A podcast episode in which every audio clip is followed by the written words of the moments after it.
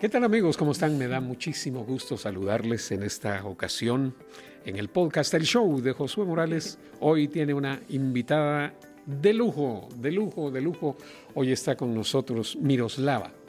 Miroslava, hay tanto que decir de ella. Yo tendría que tener acá un libro, un libro eh, en el que estuviera toda su biografía y contar tantas cosas que tenemos que decir de Miroslava, porque eh, hay mucho que hablar de ella.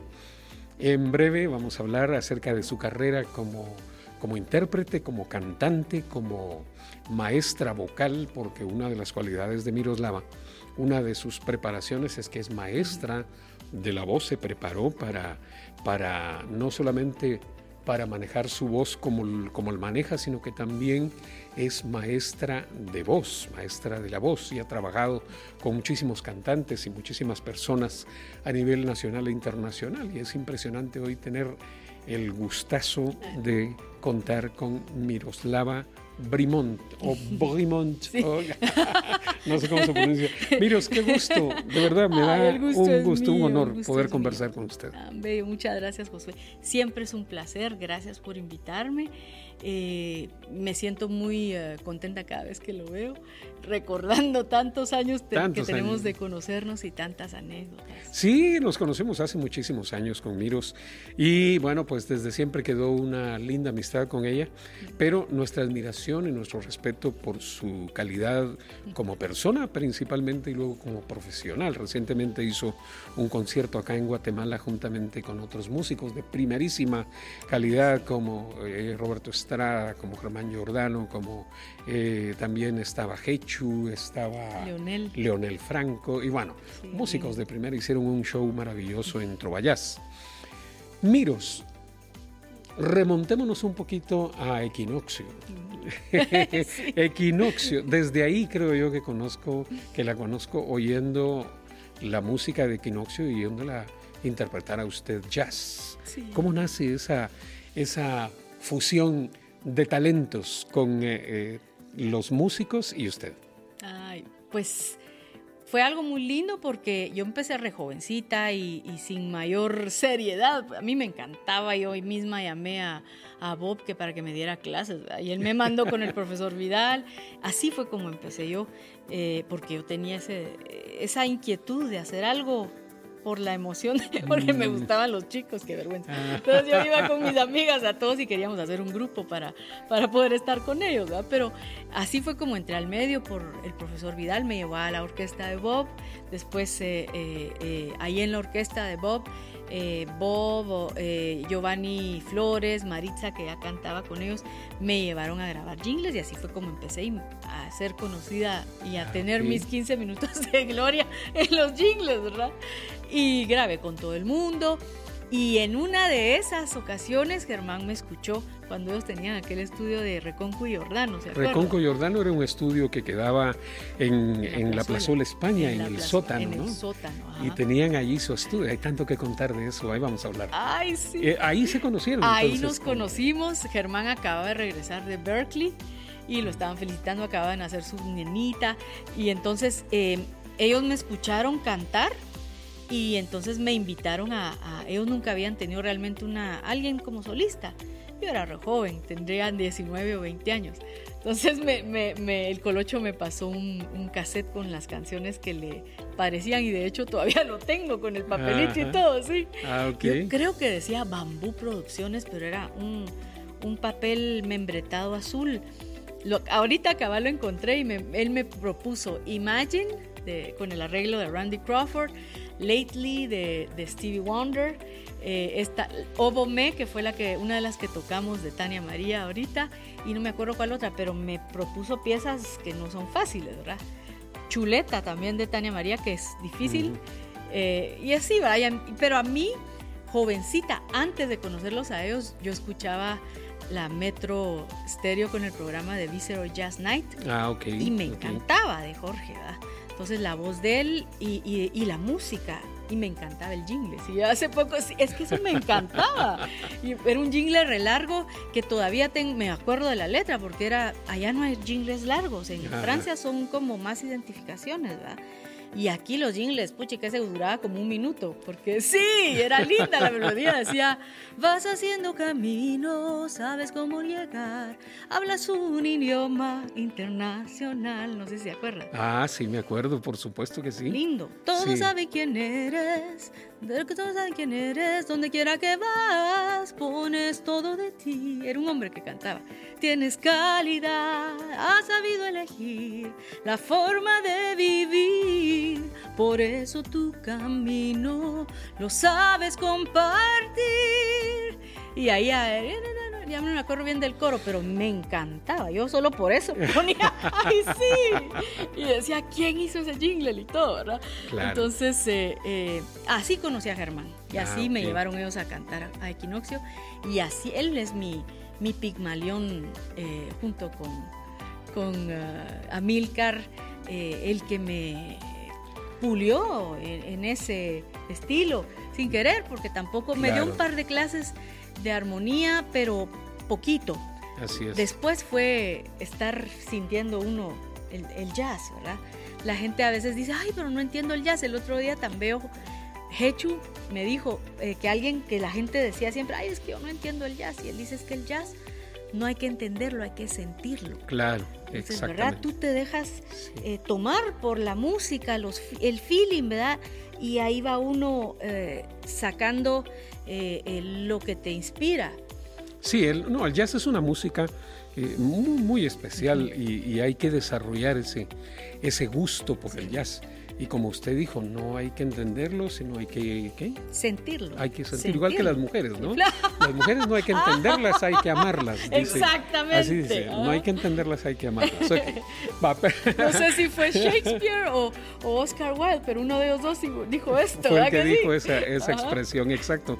Mire, eso hay tanto que hablar. Imagínese, usted mencionó músicos como Amilcar, como, como Germán Giordano, como eh, Hechu, pero también habló que era el socio de, eh, Mauricio Reconco, Mauricio Reconco, en paz descanse, era un excelente músico salvadoreño. Era, y, él eh, vino a Guatemala y era el baterista, recuerdo yo, de una banda en la que tocaba Malín, en la que tocaba Malamud, en la que, o sea, músicos de primerísima calidad. Y luego usted se involucra con un Germán Jordán que la lleva a Equinoccio. Equinoccio era, bueno, en aquel tiempo, en aquellos años, los jingles que hacían en aquellos años ah, eran unos jingles bien eh, elaborados con músicos en vivo, ¿no? Eh, con músicos en vivo. Y que nos está grabando, pues es Gerson Elizondo que está ahí sentado.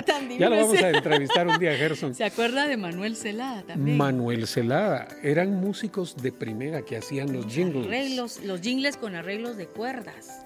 Exacto. La cosa increíble, ¿verdad? Un, un haciendo, haciendo jingles. En fin, fue una época maravillosa en la que usted empezó a incursionar en el canto desde muy joven. Y luego me, yo recuerdo a Angélica Rosa, que fue donde yo la conocí a usted, que bueno, estábamos ahí en, una clase y usted cantando atrás con, con Melina y bueno, no sé quién Es que era un grupo, que íbamos a hacer como una escena.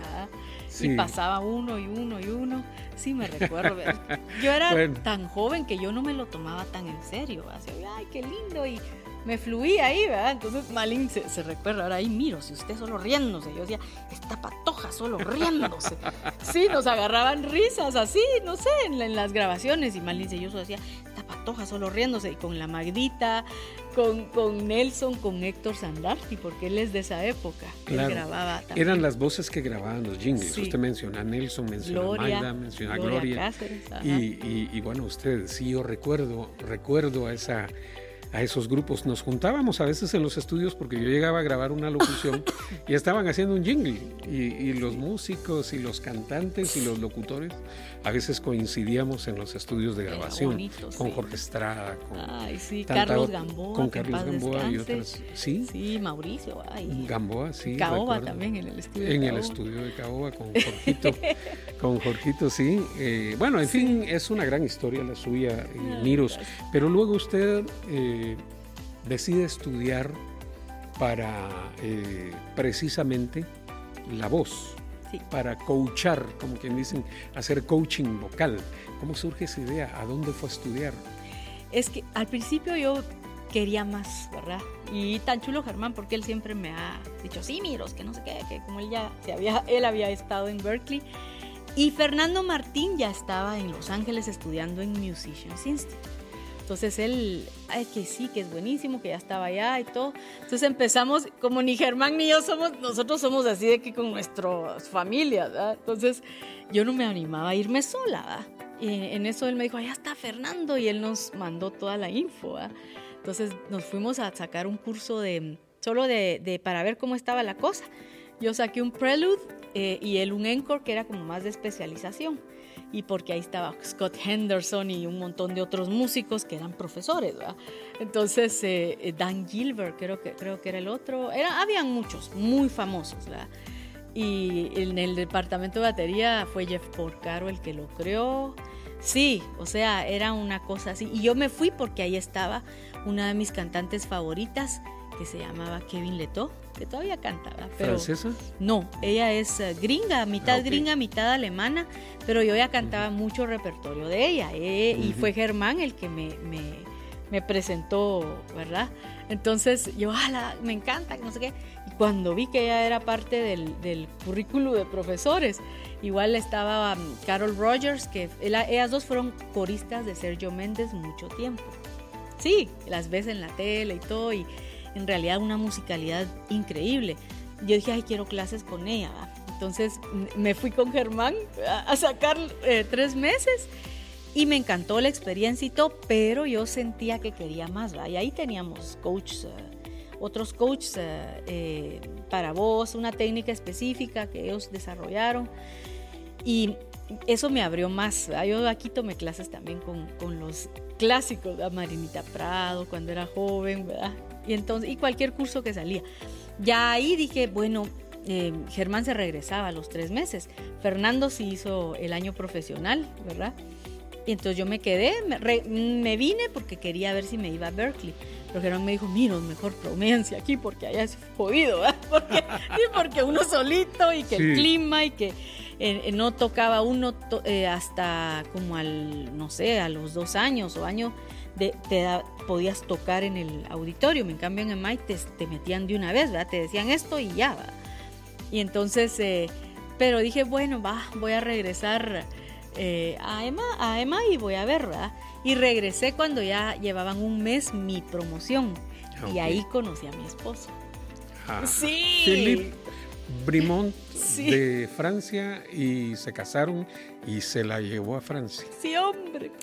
Pero mire cómo es la vida. Yo ya conocí a todos los profesores, ¿verdad? Cuando llegué, llegué a una clase que se llamaba Vocal Performance, que uno llevaba un tema, ¿verdad? Había un pianista o una pista y, uno, uno cantaba y de ahí el profesor pedía opiniones, crítica constructiva y él daba su veredicto final. Entonces yo canté de último y ahí estaba Philip.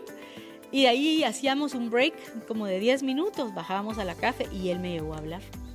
El primero que me habló fue él. Sí. Ese fue el flechazo. Sí, el impresionante. Sí, se llegó a presentar. Yo me estaba sirviendo un cafecito y se llegó a presentar. Y me dijo, hola, en inglés, ¿verdad? Hi, I'm Philip. My name is Philip and I just wanted to tell you que, que, que tienes una gran voz y que vas a ir lejos. No me dijo que tan lejos, ¿va? Pero sí, se la llevó mil kilómetros, ¿Cuántos años tienen de, casados? 26. 26 años de casados. Sí, 26 años. Impresionante. ¿Viviendo en, París o han vivido en otro lugar? Eh, vivimos, bueno, el primer año en Guatemala. Vivimos un año en México también porque fuimos a trabajar allá en Hard Rock Café y después eh, como profesores en la Universidad de Música de Coyoacán. Y sí, y de ahí él decidió por estabilidad y por muchas cosas que nos fuéramos a Francia. A París. Eh, Miros, hablemos un poquito acerca de la ya la actividad suya como, como coach vocal. Usted, eh, bueno, ha trabajado desde ya mucho tiempo con, con muchas personas. Cuéntenos un poquito su experiencia como coach vocal pues ha sido muy enriquecedora. Yo ya daba algunas clases aquí en Guatemala eh, para artistas jóvenes que me buscaban y todo, pero mm, el de click fue eh, cuando uno está en busca, tomé clases con Kevin Letoya, ya no estaba en EMA y la busqué. Fui a verla a un concierto Ah, y se sentó a la par mía. Iba a tocar su, su ex esposo, Michael Shapiro, que era eh, baterista. Y entonces, eh, eh, y entonces em, congeniamos y ahí me atreví a decirle que yo que, que, era su fan y que entonces me dio su dirección y le fui a tomar clases con ella. Ah, sí, sí, fue maravilloso. Entonces eso me dio un gran, una gran inspiración, ¿verdad? Mm. Y algunos otros profesores de EMI que las técnicas a veces variaban, pero de cada uno recibí algo que me ayudó, ¿verdad? Entonces, de, de repente, mi esposo, que siempre tan divino, él también, eh, eh, me dijo, Miros, pues, y no sé cómo, ya no me acuerdo exactamente el momento en que encontré, ah, por un amigo, sí, que fue famoso, muy famoso en Francia y gracias a Dios yo no sabía. me nos hicimos, yo me hice amiga. Philip después, él, él sí como que decía, a este lo conozco. Entonces, en EMAI. Y él nos contó que él tomaba clases con un coach así y era Seth Riggs, que no era tan conocido porque no había internet en ese tiempo él ya tenía su método impreso y todo. ¿ah? Entonces eh, empecé a ver y me interesó muchísimo. Y tomé un par de clases con él y él empezaba el pro, no todavía no tenían el programa formal de certificaciones, ¿verdad? Pero eh, en cuanto lo tuvimos, eso fue como en el año 2000 que empecé eso. Y era, es un proceso porque fueron eh, 15 años de, porque son niveles, ¿verdad? Entonces, primero el, el nivel pre-certificación son dos años, del nivel 1 y tienes que hacer exámenes y a veces ni te, o sea, aunque hagas hecho claro. los dos años, mm. no sos apto, ¿verdad? Sí, sí, es grueso. Entonces Puede eran, ser que, que, alguien entonces lo rechacen porque no. Claro. Porque no. no y usted no puede volver a probar, pero es que los tests son bien, porque ellos tenían ¿Cómo es como... un test? ¿Cómo es un test? es un, yo me tenía que ir a Los Ángeles o a Inglaterra cuando ellos llegaban allá y entonces eh, eh, hay escalas específicas para problemas específicos, realmente científicamente hablando, ¿verdad? Entonces, con esas escalas y los diferentes cambios que hay en las tesituras, ellos desarrollaron esa técnica para, para hacer sólido el, los cambios en la voz, digamos, mm. los, los puentes, los pasajes o los pasallos, ¿verdad? Entonces, que es donde a uno se le quiebra la voz, ¿verdad? Sí. Mm. Y estudiaron eso por muchos años. Entonces, Seth empezó a, a, ver que él ha trabajado con la crema innata del mundo, ¿verdad? Michael Jackson, Stevie Wonder, Barbara Streisand, wow. todos los grandes, todo el mundo lo fue a ver a él, ¿verdad? Sí. sí. Y entonces, sí. Y, y Miroslava. Ah, tan bello, sí. Pues. Bueno, y entonces, ¿cómo determina... Eh, ¿Cómo se determina si alguien tiene habilidad o no? ¿Es afinado o no es afinado? ¿Tiene que ver eso? Sí, mire, yo creo que eh, estoy convencida que todo se puede trabajar, pero sí hay personas que nacen con el don definitivamente, ¿verdad? Eso es innegable. Pero eh, el oído se puede trabajar. De hecho, teníamos ear training, clases de ear training y ahí se trabajan, bueno, ejercicios diferentes, no solo escalas, sino que los intervalos, y nos hacían exámenes, por ejemplo, okay. tocaban una nota eh, eh, y luego teníamos que escribir nosotros la, el intervalo que él pedía eh, con respecto a esa nota, o decir esa nota es el intervalo tal de, de, de esta otra. ¿verdad? Y, eso, y se puede, perdone que le interrumpa, se puede alterar la voz, digamos, puede alguien eh, transformar su voz si no tiene voz para cantar, pero con ejercicios puede llegar a tenerla. Sí, sí, definitivamente. ¿Y tal puede vez aprender no. afinación? Una, sí, tal vez no, a menos que él ya tenga un problema interno ¿verdad? de oído, mm. pero todo eso mm. se puede trabajar perfectamente. Ah. Sí, porque de repente uno se topa con que alguien no afina, pero no afina. Sí. Yo y, tuve alumnos así. Ah, sí, este es do y Sí, sí, Entonces, sí, ajá. ¿Verdad? Pero bueno, esos son, ese es el entrenamiento que usted recibió y luego pues puede desarrollar la voz. Me encanta eso de que alguien que no tiene voz de repente puede tenerla sí. con, con, un entrenamiento como el que usted da, impresionante. Eh, Miros, mmm, a ver, es que hay tanto, tanto que hablar. Podríamos pasar hablando sí. eh, tres horas y, y, tantas cosas con, con Miros. ¿Cómo, por ejemplo, eh, cuál es, digamos, el secreto para que alguien cante sin forzar su voz? Eh, primero que todo, no prepararse. para, porque muchos nos y respiramos como para mandar un gran, ¿verdad? Eso es la primera cosa que uno aprende con esta técnica eh, basada en, estudios científicos. Eh, mientras más tensión hay, es, eh, es un golpe para, para el proceso de la producción de la voz, ¿verdad?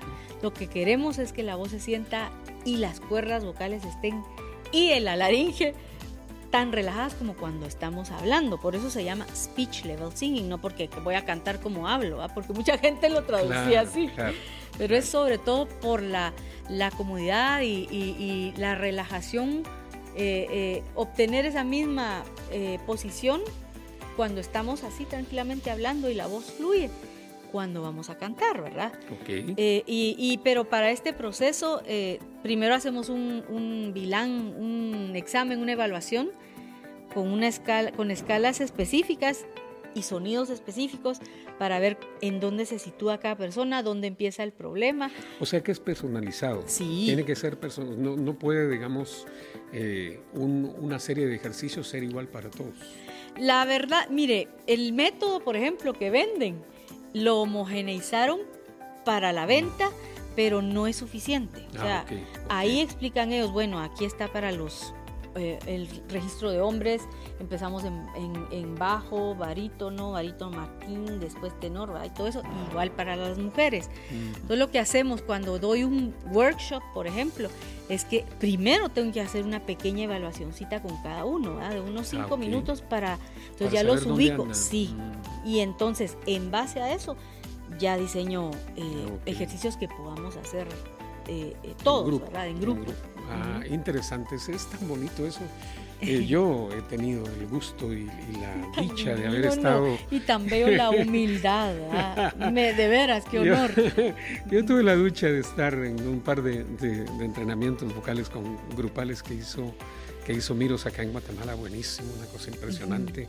Daniela, mi hija, ha tomado eh, algunos cursos con ella, algunas, algunos mm, ejercicios. Y a partir de eso, miras, Miros, Daniela le cambió la voz, a ella le cambió. con, está cantando lo usted, muy lindo. Con lo que usted la, entrenó, unos ejercicios impresionantes. Pero eh, bueno, hay tanto que hablar, Miros. ¿Qué consejo le da usted a los jóvenes que quieren cantar para que canten bien? Eh, no parar de ser curioso. Y a los viejos también. Sí, tan lindo, sí. Escuchar mucha música, a mí me ayudó muchísimo que sin querer siempre fui musical desde chiquita. Mm. Me aprendía los jingles y andaba cantando ahí, y, las canciones de los, de, las, de los artistas que escuchaban mis papás, hasta me disfrazaba y toda la cosa. Sí. Entonces, Rocío Durcal y todo eso. Pero em, cuando empecé a escuchar jazz, yo ya me aprendía los anuncios de la tele, hasta las, los instrumentos y todo, chiquita. Pero cuando empecé a escuchar jazz, ay, perdón, no sé, a uno le fluye y por ejemplo eh, cantaba el solo de la guitarra, sin querer me lo aprendía, me empecé a aprender, sí, sí, naturalmente. Y eso se usa en el, jazz bastante, ¿verdad? Sí, y eso le da a uno, eso me abrió el, panorama armónico, ¿verdad?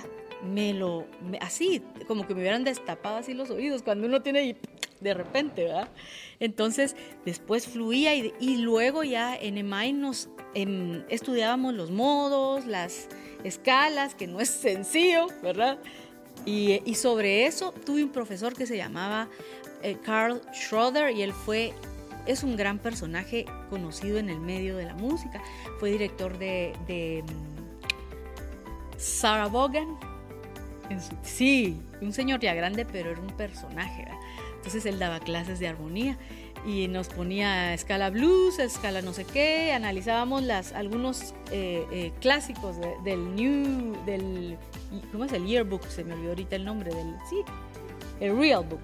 Entonces hay canciones como eh, All the Things You Are que cambian, ¿verdad? Y ahí ya está la blues, escala no sé qué, y uno cuando uno solo canta no te pones a analizar todo eso, entonces él nos ponía, nos obligaba y a mí me picaba la, la, musicalidad de hacer muchas cosas él nos ponía así a, ¿verdad? Entonces la, él iba tocando, entonces me decía, sobre eso tenía que hacer la escala que él pedía, según los cambios. Entonces, de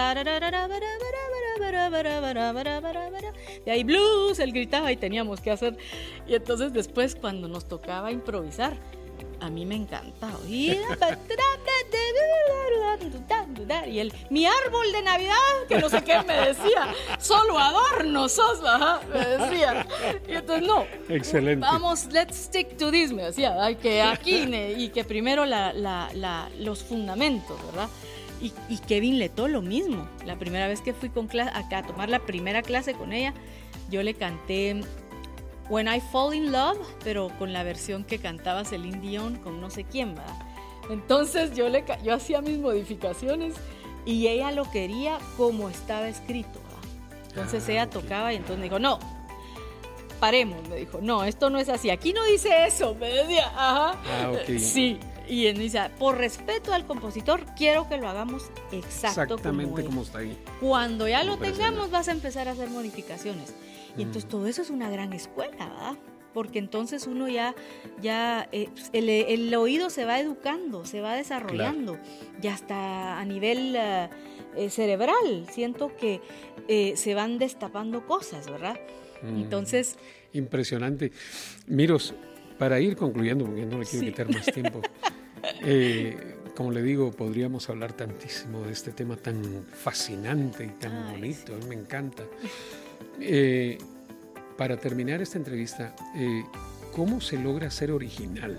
Porque, porque es lo que, lo que se espera de un cantante, ¿no? De un cantante o de un intérprete que sea original, que tenga su propio estilo, que tenga, que no, que no imite. Bueno, yo, yo imito, pero, pero como imitador, pues, pero es, es diferente hacer imitaciones porque uno es imitador, pero para que un cantante tenga su propio o desarrolle su propio estilo y su propio sello. Yo creo que volvemos otra vez a lo mismo de sentir, sentir la música. Porque si uno está pensando, cuando estoy en el escenario uno no puede pensar en, la técnica, Ay, ahorita voy a hacer así para que me salga. No, no se puede. o pensar que quiero que me oigan, porque entonces la voz solo se envía como un muro de, concreto, digamos, en lugar de que sea una ola de, como de agua fluida, ¿verdad? Entonces es a veces el error o, en el que caemos, porque a todos nos ha pasado, ¿verdad? Y entonces se siente la voz eh, tiesa, que no fluye, no es agradable al oído. Y cuando uno ya siente, se siente cómodo con su propia voz, solito fluye el, estilo, solito sale el timbre como debe de ser, ¿verdad? Y, tener estilo es que alguien nos oiga y diga, esa es Miroslava, ¿verdad? Claro. Y no que diga, ay, esa es eh, eh, eh Celine Dion, que ¿quién está cantando? esa es una canción, de... sí, ajá.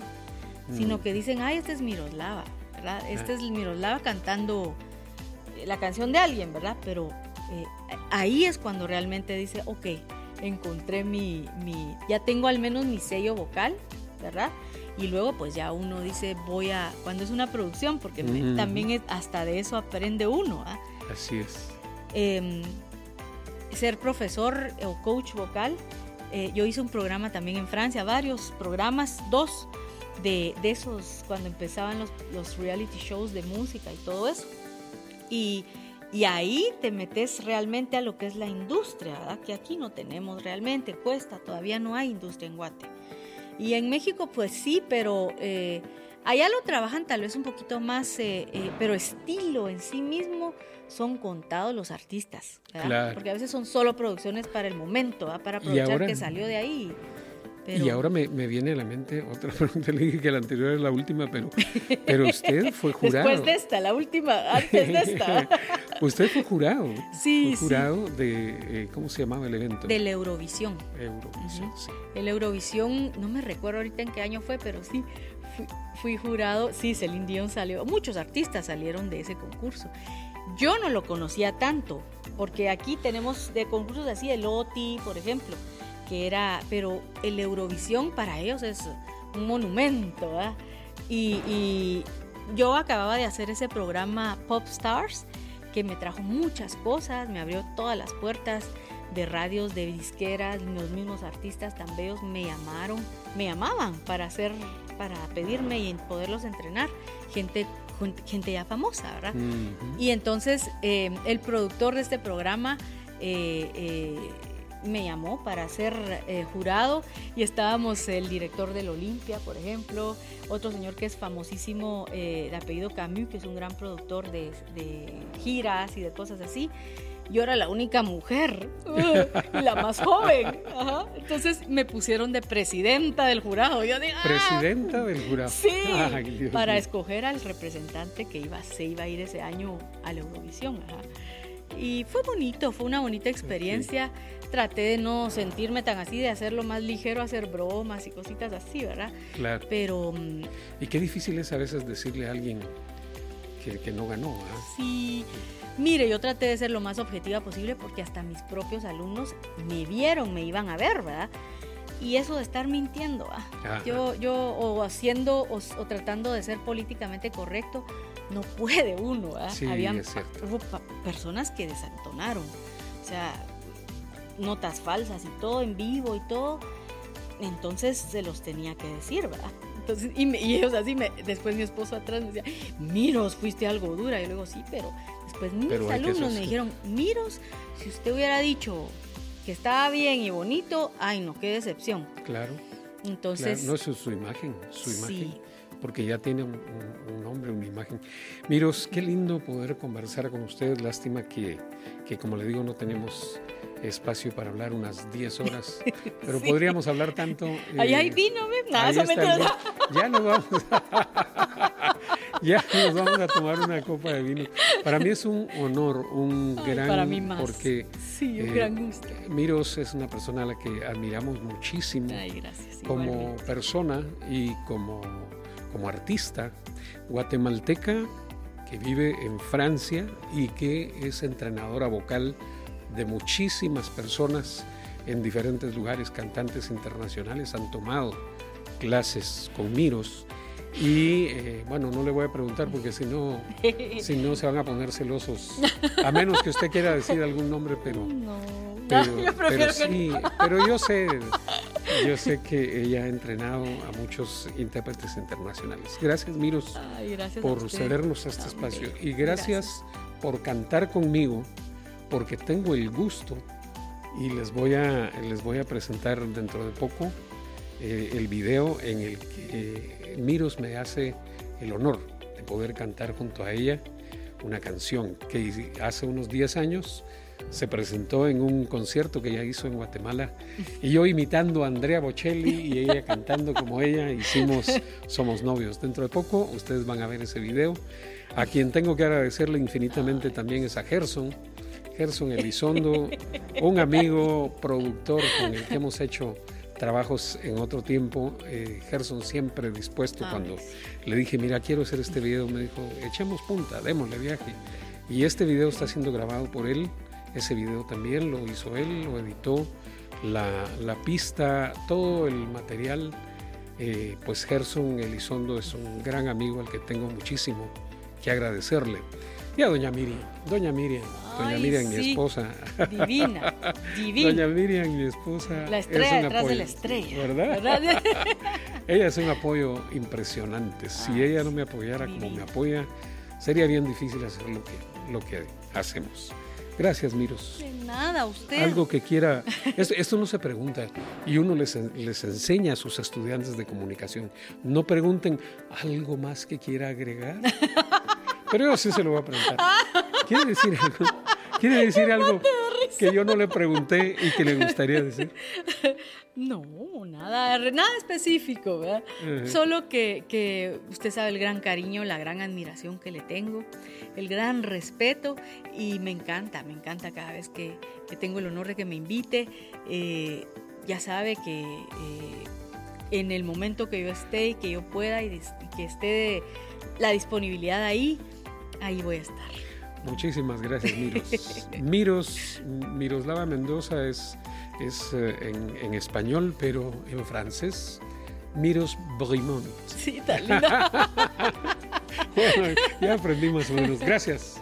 Nos vemos en una próxima. Dentro de poco, el video cantando juntamente con Miros. Somos novios. Hasta la próxima.